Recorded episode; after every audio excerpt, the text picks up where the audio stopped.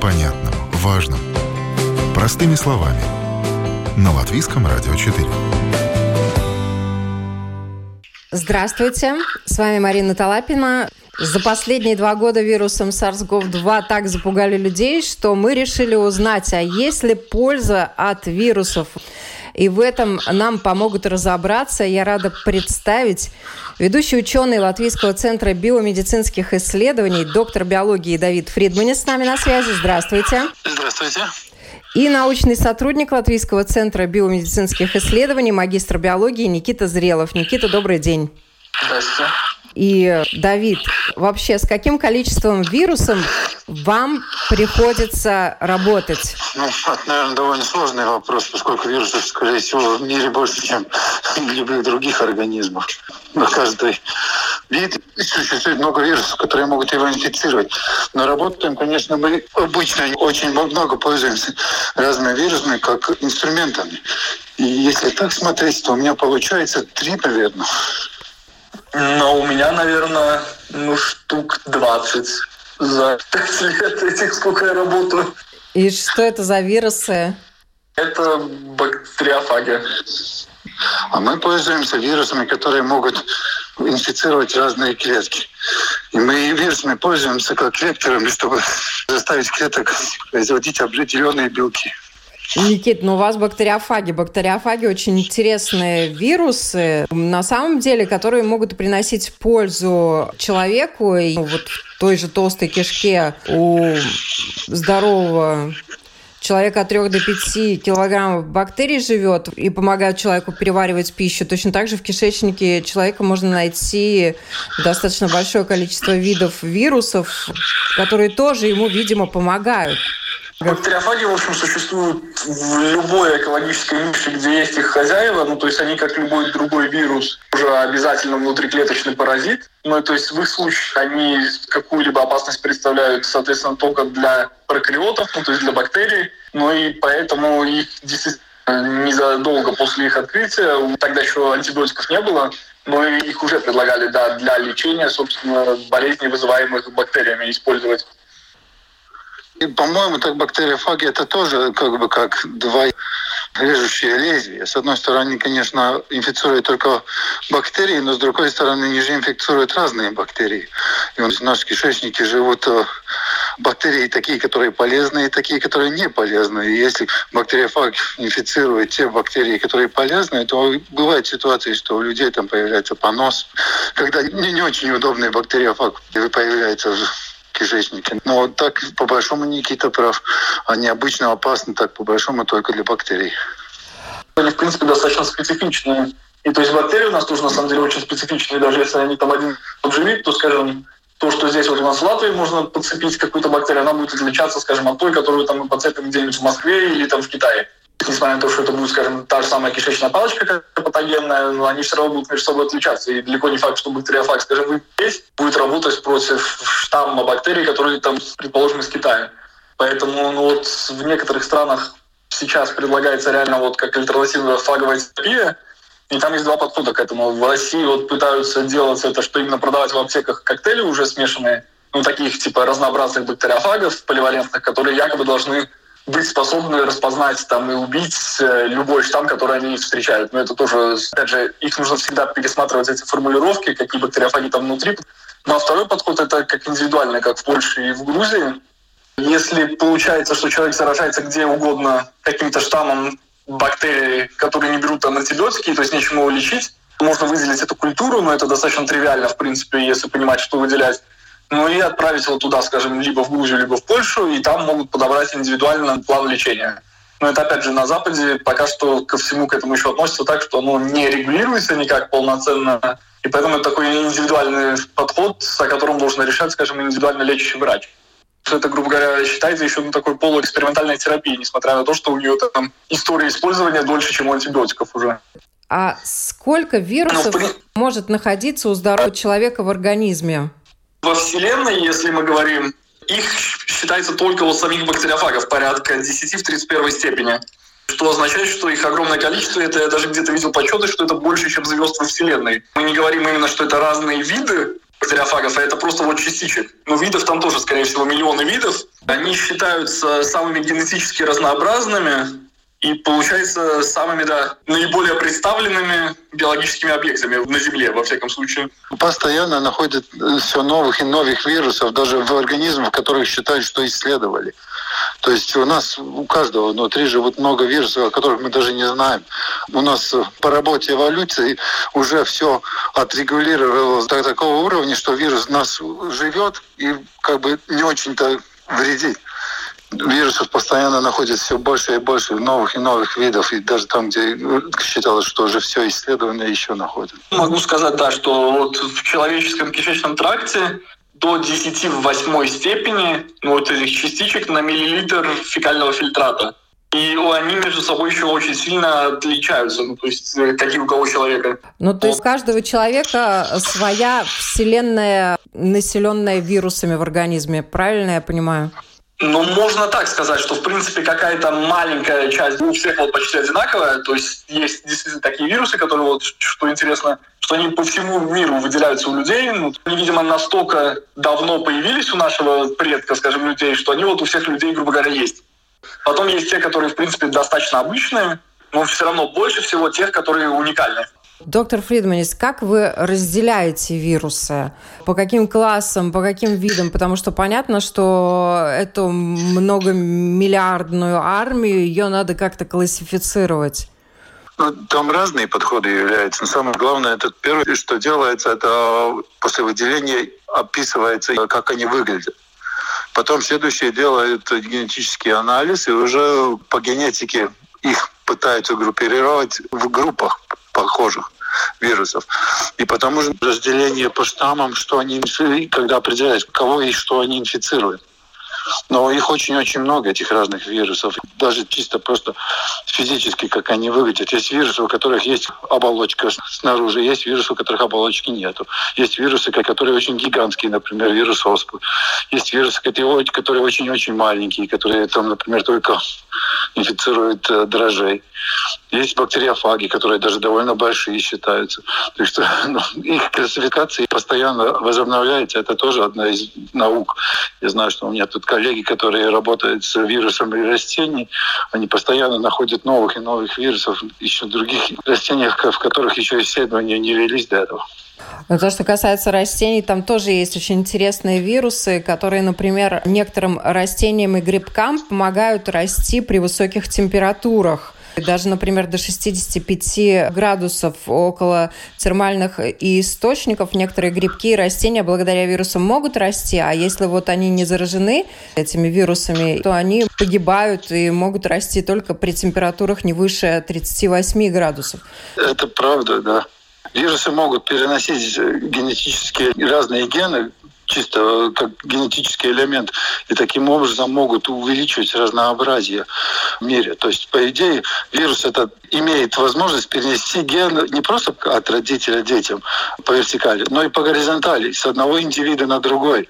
Если этот вирус содержит какие-то гены, которые дают ему преимущество выживания того организма, то он может улучшить и свое выживание.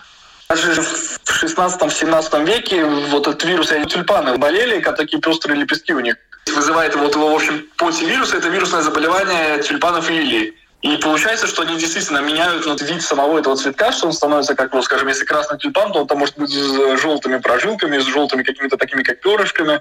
Такие же тюльпаны, они там супер дорого ценились вот на рубеже 16-17 веков, если я не ошибаюсь. То есть особенно вот в Европе здесь Одна луковица могла человеку принести целое состояние. Понятно, что у них очень сильная, развитая адаптивная функция, потому что если бы она не была развита, они бы так долго не существовали на Земле. Но вот по поводу поведения, как их можно разделить? По-моему, их поведение не делят. Это не имеет смысла из-за того, что вирус постоянно меняется, его поведение меняется. То есть если обстоятельства будут такие, что быть более агрессивным, это считается как преимуществом, то вирус приобретет эту возможность быть более агрессивным. Если будут обстоятельства, что агрессивность это не преимущество, а наоборот, получается, что он выбивает всех своих э, носителей, то он будет терять эту агрессивность. То есть по агрессивности их не определяют. По агрессивности их определяют эпидемиологи и инфектологи. Мне кажется, бактериофагов все-таки можно делить, опять же, потому что у них есть ну, такая отличительная особенность, которой нет, в принципе, у большинства других вирусов. Что некоторые из бактериофагов, достаточно большое количество, может идти двум разным жизненным циклам. Один из них получается умеренно, когда он может спрятаться в э, хромосому, скажем, бактерии, и размножаться только с самой бактерией, когда бактерия делится. Но при этом в любой момент вылезти и начать вот вирулентный цикл. Как только те вирулентные бактериофаги, вот, которых используют в терапии, которые, в принципе, гарантированно убивают клетку хозяина как это на самом деле назвать. И вот когда он встраивается в, получается, хромосому в бактерии, то есть он таким образом, грубо говоря, может даже какие-то фенотипические тоже дать бактерии способность использовать какое-нибудь там новое питательное вещество или ускорить какой-то ее метаболизм или что-то, дать ей какую-то там резистентность к чему-то. То есть это бактериофаги, ну вот как уже ранее говорил Давид, да, что вирусы тоже могут помогать своим хозяевам. И вот поэтому, скажем, в случае бактериофагов некоторые из них действительно не однозначно после заражения убивают свою клетку. То есть они могут на неопределенное время прятаться, там, грубо говоря, давать что-то полезное клетке, чтобы клетка не пыталась от них избавиться, и при этом размножаться только с ней, а не так, как обычно. Ну, то есть размножить много себя, убить клетку и выйти наружу дальше. Ну, у нас было исследование по этой теме.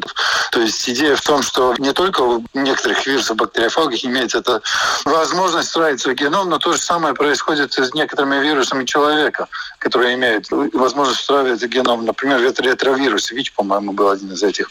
И э, некоторые из этих вирусов со временем потеряли эту часть э, своего генома, которая кодирует эти поверхностные белки и всю его оболочку. И они просто как бы начали работать вместе в клетках. И то, что произошло, во всяком случае, наше исследование это тоже хорошо показало, что эти вирусы, они, они копировали кусочки человеческого генома и, и переносили в другое место.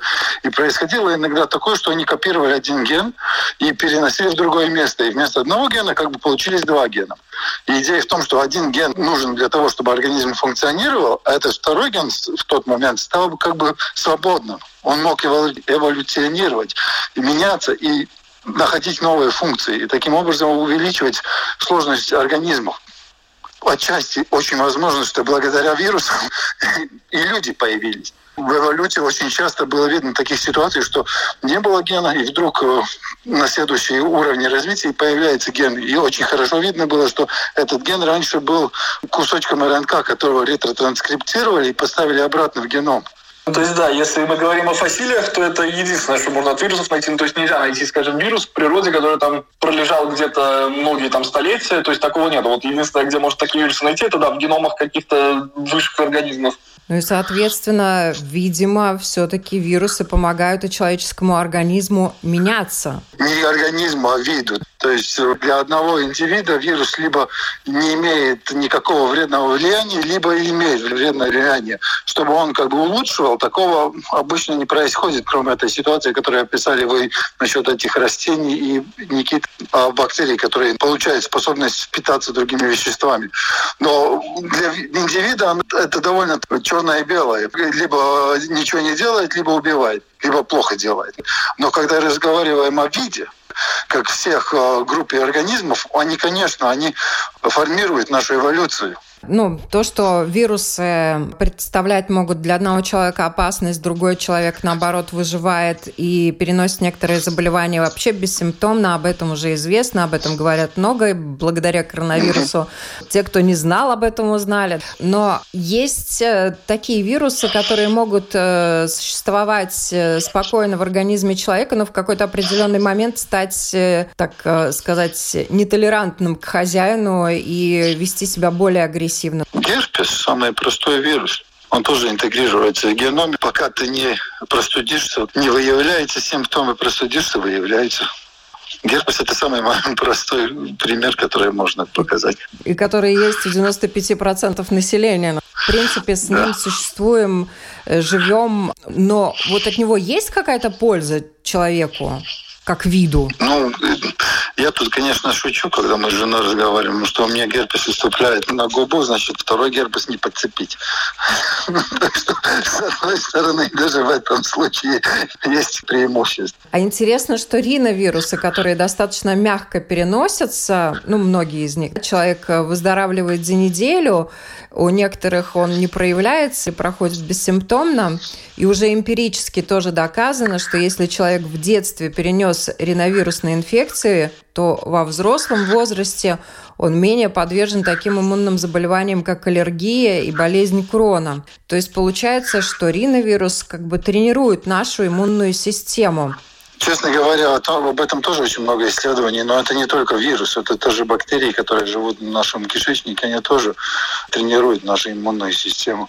Это те бактерии, которые живут на нашей коже, когда мы себя порезаем или царапаем, попадая внутрь, тоже тренирует нашу иммунную систему. Об этом очень часто сейчас разговаривают, что жить слишком стерильно – это не очень здорово что нужно как бы найти баланс между чистотой и нечистотой доказано, что нам необходимо работать с этими бактериями и вирусами, чтобы накачивать свою иммунную систему, чтобы иммунная система имела что-то, с чем работать, не начинала работать с клетками своего организма. Вот есть также предположение, и, возможно, у вас, как ученых, может быть, есть какие-то даже доказательства того, что если бы мы избавились от некоторых вирусов, того же герпеса, то их место заняли бы другие, более агрессивные формы вирусов. Насколько это реально? Ну, я не знаю. Это исследование нужно делать. Но реально жизнь, она так и работает, как вы описали. Если есть какая-то ниша, то будет организм, который эту нишу будет стараться занять. Ну, это как сосед, он вас не очень нравится, но с другой стороны, он вам не очень мешает. Вот пытаться от него избавиться, и вы не знаете, какой сосед вместо него появится. Может, сосед получше, а может, еще хуже. Никита, если учесть, сколько одновременно вот носителей того же герпеса, ну, то есть избавиться это означает, что ни в одном из людей он, собственно, стал неспособным к размножению дальнейшему. Это, во-первых, невозможно, а во-вторых, да, возможно, он защищает от каких-то там схожих других вирусов, но я не знаю, я не интересовался герпесом, но в принципе иммунологически он, наверное, должен иммунный ответ быть и на что-то там весьма похожее. Есть там какие-то внезапно формы, которые, скажем, вызывают какую-то вот эту острую фазу инфекции, а не хроническую, ну то есть от таких нас, наверное, защищает тот, что у нас вот есть он хронический. Какой-то иммунитет, соответственно, к нему какой-то уже. Можно сделать вывод, святое место пусто не бывает. Если нет одного вируса, то на его месте может появиться другой, да? Но вообще жизнь человека, понятно, что она невозможна в стерильной среде, среде, и это уже тоже доказано. Ну вот, а без вирусов вы вот, например, пробовали освободить какой-то организм от вирусов вообще? Что с ним ну, как, происходит? Мышки лабораторные как раз так и производят. То есть они делают эмбриональный трансфер стерильных а, животных, как только рожают, убирают. И проблема в том, что эти мышки обычно, как только с чем-то э, сталкиваются, то у них начинаются очень серьезные проблемы с здоровьем поскольку среда никогда не бывает чистой. Это просто нереально. То есть если организм никогда не встречался с чем-то, он потом начинает болеть. Это то же самое, что дети, когда идут в садик первый год. Неделю в садик, две недели дома, выздоравливаем. С этим тоже существует с вирусами. Там, если вирус какой-то очень опасный, то, в принципе, он создает отбор даже на популяцию своих хозяев. Получается, вот это хороший пример классический к эволюции есть про вот эту Австралию и кроликов. Когда туда привезли там сколько-то пар кроликов, они там за пару десятков лет размножились в таком количестве, что нужно было что-то с ними делать. И там придумали взять какой-то вирус, если не ошибаюсь, из Южной Америки, штамм, который там тоже заражал вот этих каких-то там зайцеподобных. И его, в общем, привезли, заразили вот кроликов в этой Австралии.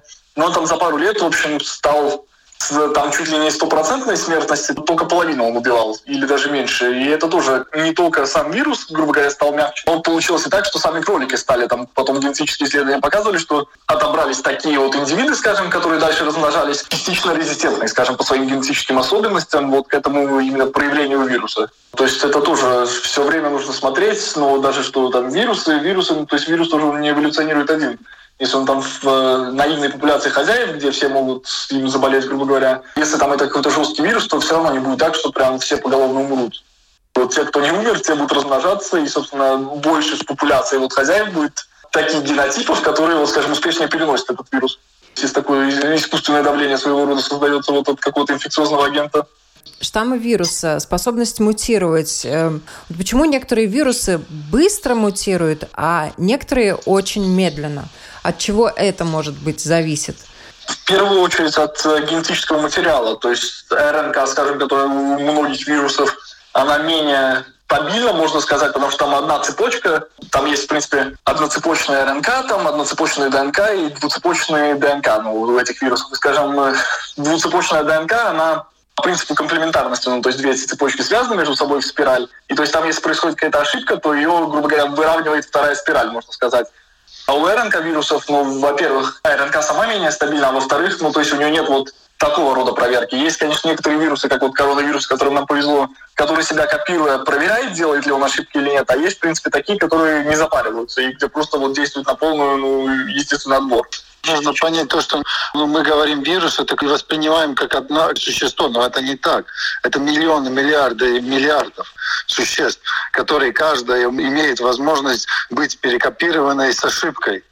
Но они не работают как люди с головой и не, не принимают никаких решений. Это просто их столько много, что возможность ошибки достаточно большая. И если существует какое-то давление на эволюции вируса, то отбираются очень быстро те, которые имеют преимущество. Это миллионы, миллиарды. У него сама стратегия размножения совсем другая, чем у людей, чем у любого млекопитающего, даже чем бактерий. Они просто до такого уровня этих частиц вируса столько много, что они чисто просто успевают перебирать все возможные варианты, чтобы найти то, что работает на определенный организм, которого они пытаются инфицировать. Ну и самое интересное, что вот э, эти частички вирусов, они же не думают, да, попадая в организм, выживет он или не выживет. Он э, Нет. действует по механизму, который заложен э, в его генетике, и все. А вот э, то, что касается коронавируса, вы как ученые, что коронавирус в глобальном смысле может дать человечеству и уже дает?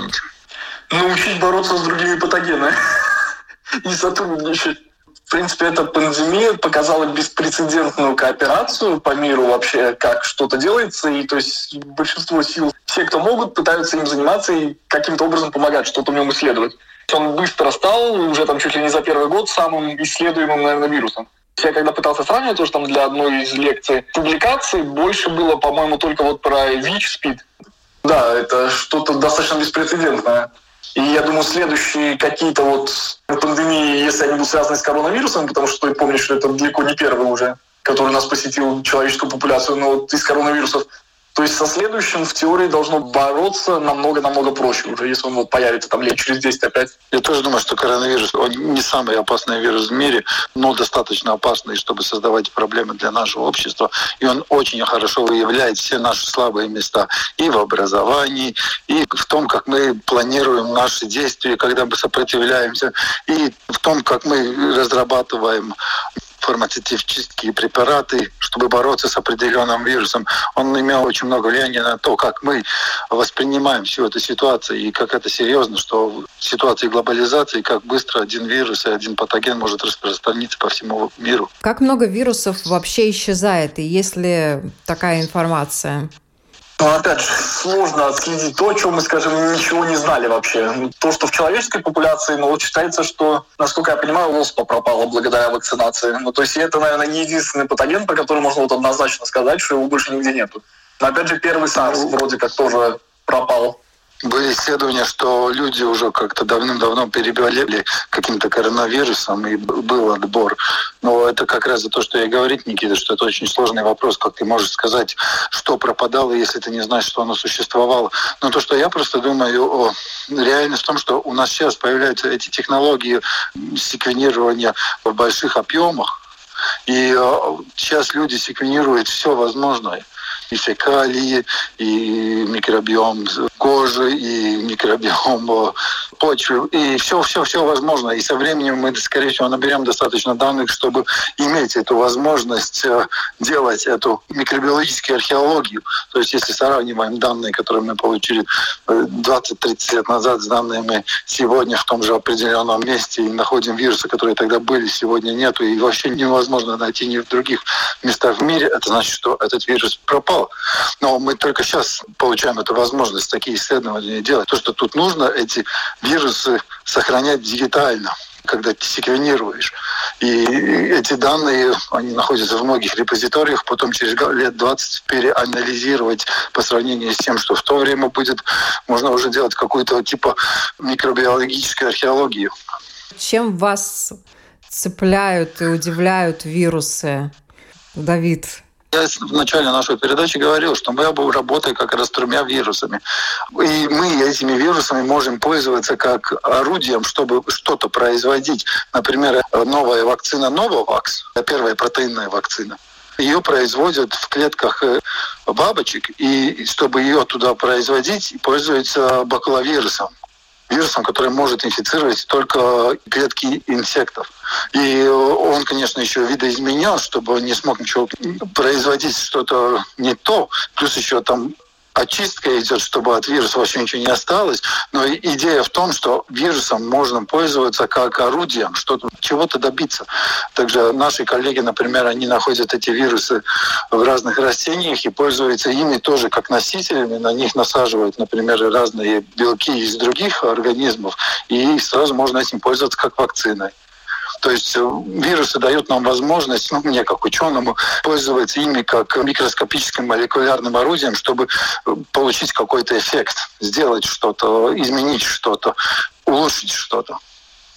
Так что все зависит от того, существует ли в мире человек, который может найти применение определенному вирусу. Никита.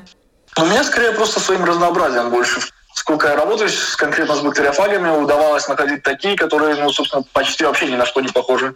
Там очень-очень далеко похоже. Но вот это была, получается, первая латвийская антарктическая экспедиция, которую вел Кристоп Ламстерс вот пару лет назад они были. Они привезли, в общем, образцы почвы с Антарктиды.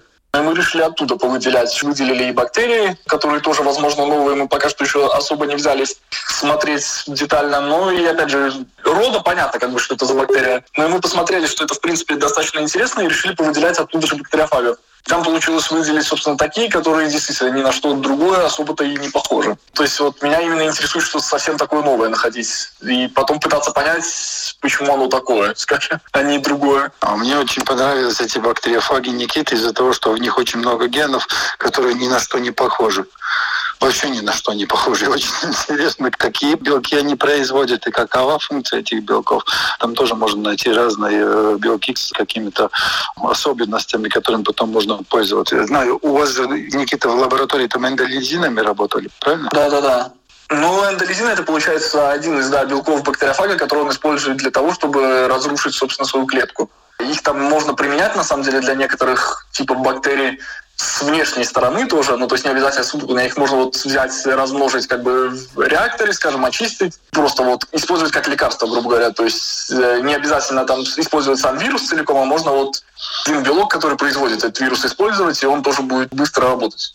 Действительно, это все стоит исследований. Спасибо вам большое за этот разговор. И в завершении, может быть, пожелания нашим слушателям, которых за два года напугали коронавирусом, которые действительно, может быть, чересчур уж боятся вирусов. Доктор Фридманис, что вы можете пожелать сказать этим людям? Ну, я могу пожелать только, конечно, коронавирусу нужно продолжать бояться, нужно вакцинироваться, и нужно следовать всеми указаниям от СПКЦ и ведущих специалистов.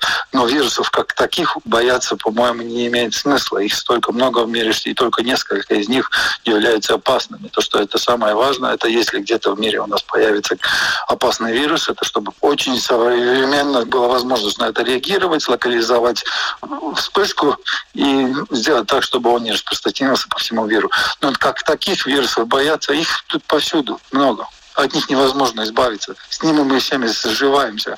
Хватит коснуться где-то что-то, все равно и вы сразу сталкиваетесь с вирусом. То есть не имеет смысла как таких бояться.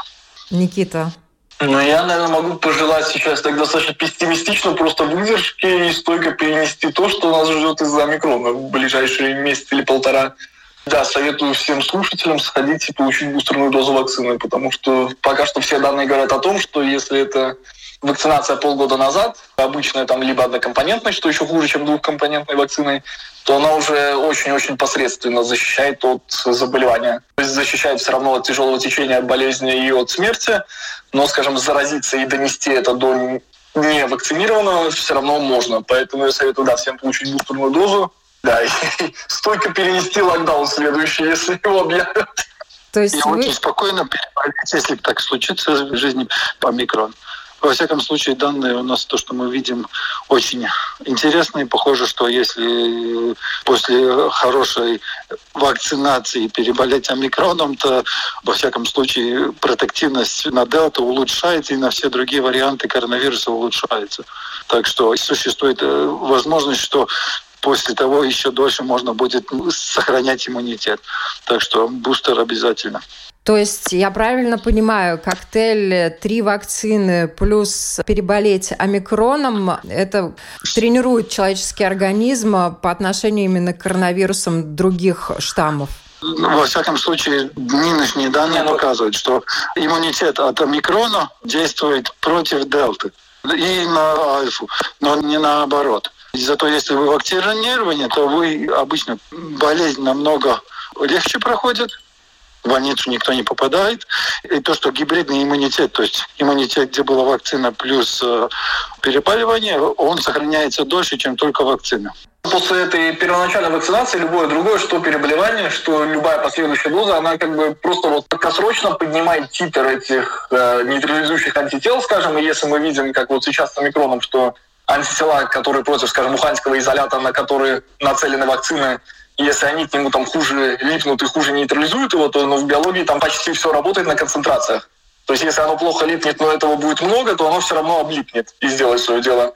Ну и то есть, учитывая, что действительно это количество нейтрализующих антител, оно со временем, вот после второй вакцинации убывает, сейчас, скажем, соответственно, мы должны быть заинтересованы поднять этот уровень антител то есть их титр, концентрацию там на единицу объема какого-то. Ну и да, и это очень хорошо делает и бустер, и переболевание, и поэтому действительно сейчас его стоит повысить, потому что, да, если вакцина будет подогнана, это, конечно, будет еще лучше против такого варианта, но, опять же, можно этого не дожидаться, и не стоит этого дожидаться, потому что все равно, опять же, сама концентрация компенсирует вот то, что они хуже липнут. То, что касается омикрона, может быть, есть какие-то интересные факты, которые уже тоже известны на сегодняшний день в нашей стране? Честно говоря, он очень быстро размножается, и, во всяком случае, две недели обратно я его в сточных водах еще не видел. Но я знаю, что в Эстонии он уже стал превалентным. Но в Латвии, во всяком случае, я знаю, что коллеги говорили, что в Эстонии уже инфицируется омикроном, но в Латвии столь высокого инфицирования омикроном еще не было. Так что у нас как-то он позже пришел, чем в Эстонии. Да, но он нас, опять же, безусловно ждет. Причем с большим отрывом. Я думаю, после Нового года, учитывая, какие были решения, то это получается что да, сейчас будет очень интересно наблюдать, потому что последние, грубо говоря, там пару дней вот между праздниками и праздники, собственно, они, грубо говоря, как такая слепая зона. То есть сейчас вот там люди, которые особо, скажем, не вдаются, там какие-то читатели, слушатели, они могут посмотреть, что там по 100 случаев в день и порадоваться. А на самом деле у нас и количество тестов, которые проводятся, ну, куда меньше. И то есть на самом деле мы сейчас в такой, как первой зоне, что мы знаем, что он уже сюда пришел, что там несколько сотен, по-моему, случаев омикрона было, только mm-hmm. тех, которые подтвердили, что, в принципе, автоматически означает, что на самом деле их раза в два или в три больше уже было. И сейчас вот это за праздники, насколько он подрос, скажем. Вот пока мы этого не знаем, но узнаем, вот я думаю, в ближайшую неделю уже, что здесь с ним происходит. Но ну, а боятся ли омикрона, ну там тоже пока что данные вот разнятся касательно именно того, насколько тяжелое течение болезни приводили исследования из Гонконгского университета, что он там размножается, мол, не глубоко там в легких, а в бронхах, что, мол, якобы говорит о том, что он должен быть мягче. Потом там приводили данные из Южной Африки про то, что легкое течение болезни.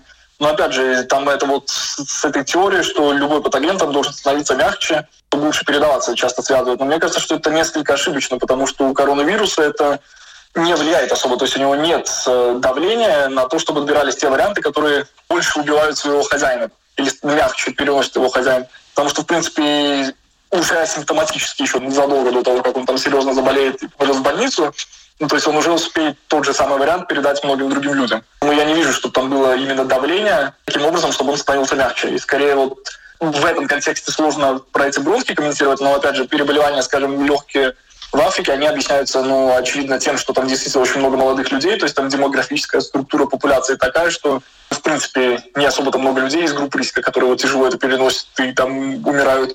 А второе, то, что, скажем, у них низкий процент ну, охват вакцинации, но при этом они, скажем, очень там болели вот этим южноафриканским предыдущим штаммом, который, в принципе, несколько более схож с омикроном, нежели, скажем, был уханьский изолят, на который тоже вакцины были разработаны.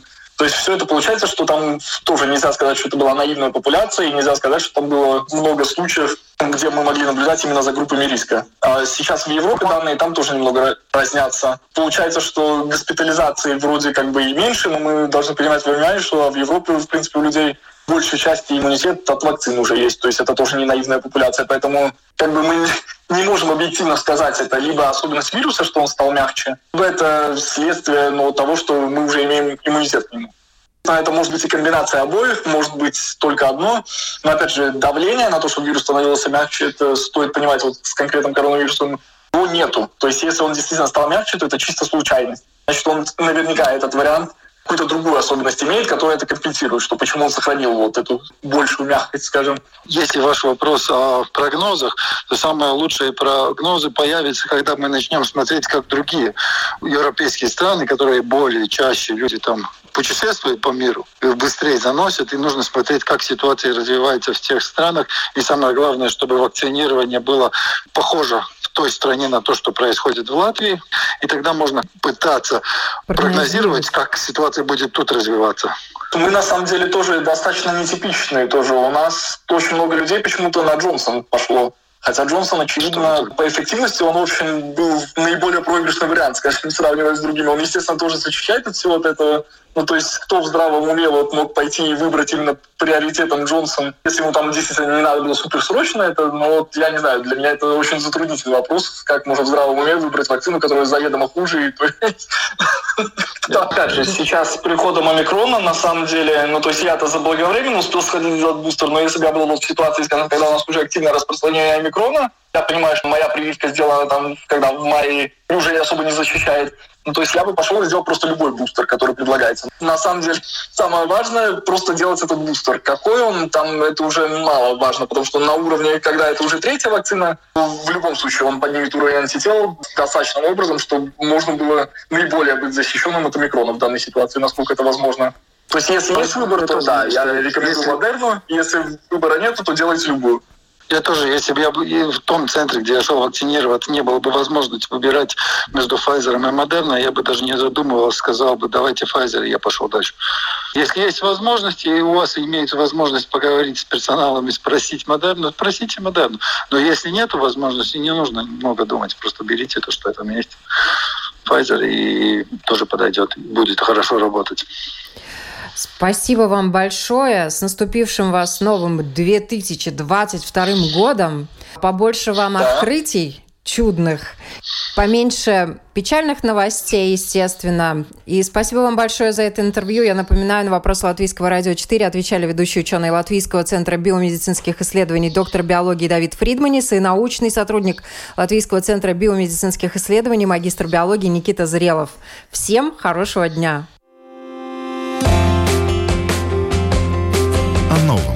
Непонятном, важном. Простыми словами. На Латвийском радио 4. Латвийское радио 4. 20 лет в круглосуточном эфире. Серьезные и не очень. Ответственные и независимые. Творческие и экспериментирующие. Такие разные, но всегда настоящие. Мы празднуем свой день рождения. И от души благодарим вас, своих слушателей, за поддержку, подсказку, критику. За все, что позволяет расти. Слушайте нас и смотрите. Соглашайтесь и спорьте. Удивляйтесь и открывайте.